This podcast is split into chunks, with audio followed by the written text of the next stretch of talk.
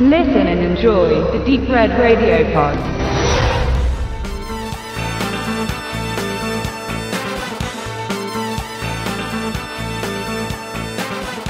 Eigentlich hat Shane Black gar nicht so viel in den letzten Jahren zu Papier gebracht, was dann auch verfilmt wurde.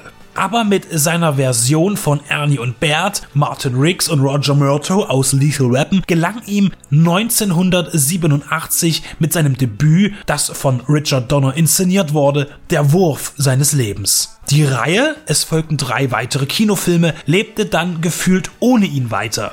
Er lieferte zu Teil 2 und 3 noch die Idee, aber schrieb selbst nicht am Drehbuch mit.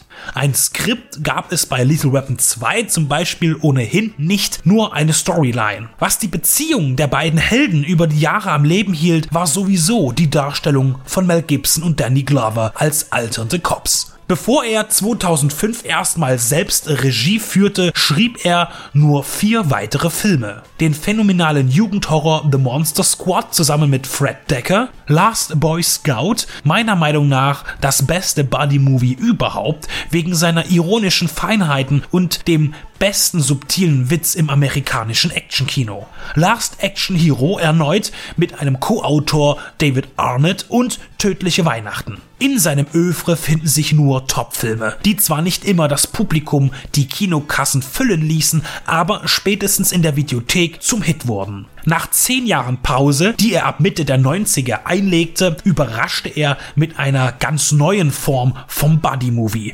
Robert Downey Jr. und Val Kilmer bissen sich in Kiss Kiss Bang Bang durch eine strapaziöse Ermittlung im inneren Zirkel von Hollywood. Leicht und mit Ellenbogen beweist Black, dass er sein geschriebenes Wort auch selbst umsetzen kann. Auch dann ließ er sich wieder Zeit, bis er ein großes Projekt angriff, Iron Man 3.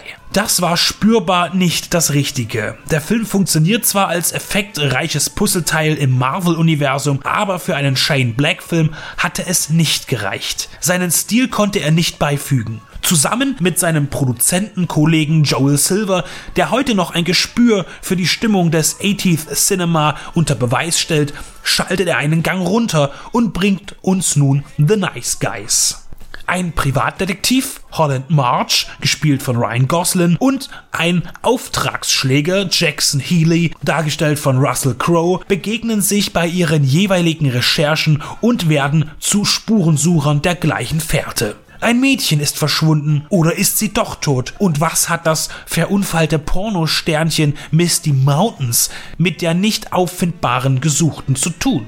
Eine Intrige auf höchster Ebene ist schnell spürbar und die Nachforschungen in der Unterhaltungsbranche LAs lassen The Nice Guys wirken wie ein Sequel zu Kiss Kiss Bang Bang oder eher ein Prequel, denn während Kiss Kiss Bang Bang in der Gegenwart spielt, handelt der neue Film in den 1970ern. Bei einem Vergleich lässt sich feststellen, dass die beiden fast der gleiche Film sind. Die Geschichte ist leicht abgewandelt, aber sie fühlen sich verwandt an. Keinesfalls darf das negativ verstanden werden. Russell Crowe und Ryan Goslin sind Robert Downey Jr. und Val Kilmer, sind Mel Gibson und Danny Glover, sind Gina Davis und Samuel L. Jackson, sind Bruce Willis und Damon Waynes. Die Teams, die sie verkörpern, sind im Kern alle familiär verbunden und Shane Black ist zweifelsfrei ihr Vater die Partnerschaft zweier Ungleicher, die sich dann mental doch nicht so weit voneinander befinden, ist das Thema in allen Shane Black Skripten ohne Ausnahme.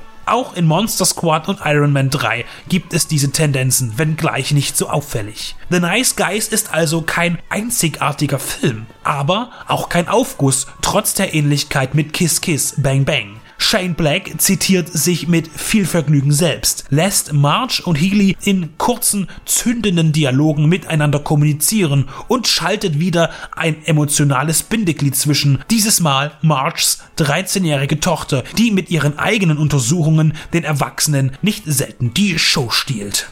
Das 70er Jahre Interieur geht fast unter. Selbst die politischen Bezüge, die die Handlungszeit rechtfertigen sollen, sind banal. Vielleicht ist das aber auch eine Stärke, denn der Film geht nicht in Kostümen oder Kulissen unter. Es wird sich gänzlich auf den Fall und das Schnüffler-Duo konzentriert. Shane Black ist kein neuer Spitzenfilm gelungen, wie die großen Actionperlen, die wir ihm zu verdanken haben. Aber er hat uns einen amüsanten Krimi beschert, mit charmanten Figuren, so wie wir sie von ihm gewohnt sind. Die Verstrickungen und die Handlung sind am Ende eh nur Vorwände, um eine stylische Gangsterpistole abzufeuern. Außerdem ist die Botschaft einfach genial. Die rücksichtslose und umweltzerstörende Raubtierindustrie mit Pornografie bekämpfen. Shane Black is back. Und das immer mit ein wenig mehr Shakespeare als alle anderen.